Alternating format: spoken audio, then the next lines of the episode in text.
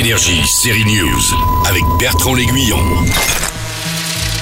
Aujourd'hui, jugé humiliant, dégradant pour l'autre mais aussi pour soi-même, le rire a été interdit. Dans Rictus, il est interdit de rire sous peine d'aller en prison. Stéphane, c'est l'acteur Fred Testo, un employé modèle à l'affût du moindre gloussement. Mais voilà que Céline, sa nouvelle stagiaire, ne peut pas s'empêcher de se marrer à son contact. Mais j'y peux rien, moi, si vous me faites rire quand vous faites vos têtes bizarres. Rictus a gagné le prix de la meilleure série comédie au dernier festival Sérimania. Elle débarque le 14 septembre sur OCS Max.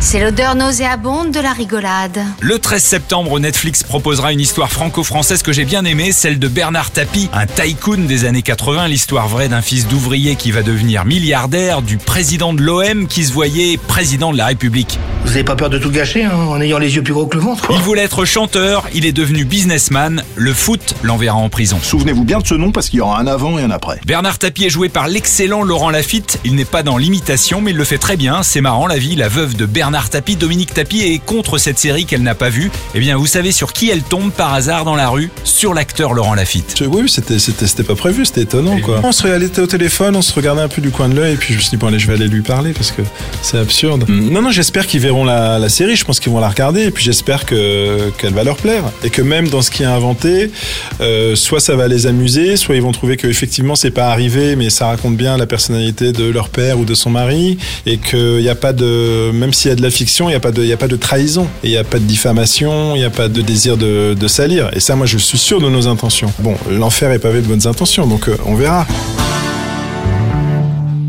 Ce générique, c'est celui de la série 10%, une des séries françaises les plus appréciées qu'on croyait terminée, mais non, un film est en cours. L'auteur Fanny Herrero est bien en cours d'écriture, c'est ce que m'a confirmé l'une des héroïnes, Andrea, alias Camille Cotin. C'est en écriture. Fanny Herrero écrit. Tant qu'on n'est pas sur le plateau, on ne sait pas, mais en tout cas, il y a un projet. En attendant 10% version longue, Camille Cotin est au ciné cette semaine dans l'excellente comédie familiale Tony en famille. Quant à Tapi, direction Netflix le 13 septembre. Énergie, série News.